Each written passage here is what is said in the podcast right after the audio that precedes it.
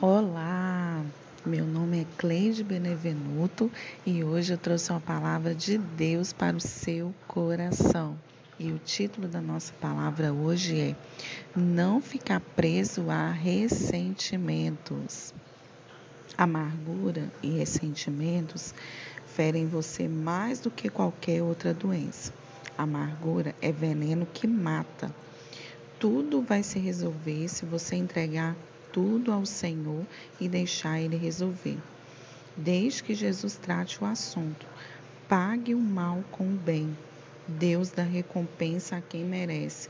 Perdoe e use de misericórdia. Aceite que Deus cuida de você. A colheita chega para todos.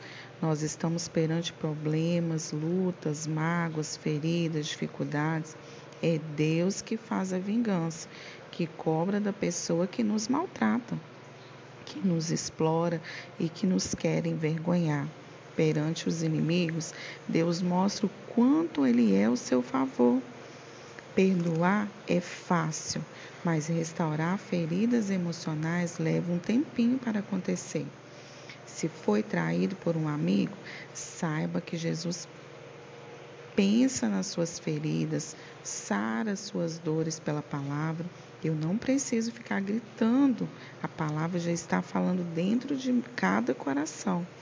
O Senhor sara um coração quebrado. Aleluia. A palavra do Senhor em Salmo 23, 3 diz assim: O Senhor renova as minhas forças e me guia por caminho certo como ele mesmo prometeu. Deus, nesse final dessa semana, Deus, onde que nós tratamos um assunto tão corriqueiro, né? E às vezes, Senhor, isso causa tão mal para nossa saúde física, emocional.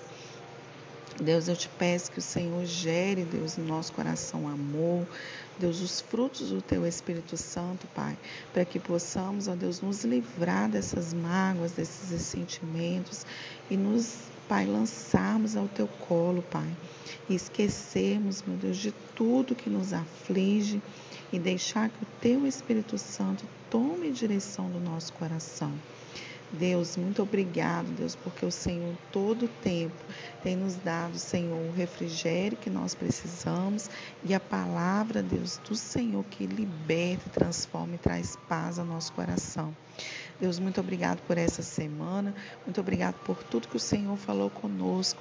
Muito obrigado, Deus, porque o Senhor tem estado presente, Deus, todos os dias da nossa vida. O Senhor nos prometeu isso, que estaria conosco todos os dias, até a consumação do século. Deus nos deu um final de semana abençoado. Guarde o nosso coração, guarde a nossa mente. Em nome de Jesus, amém.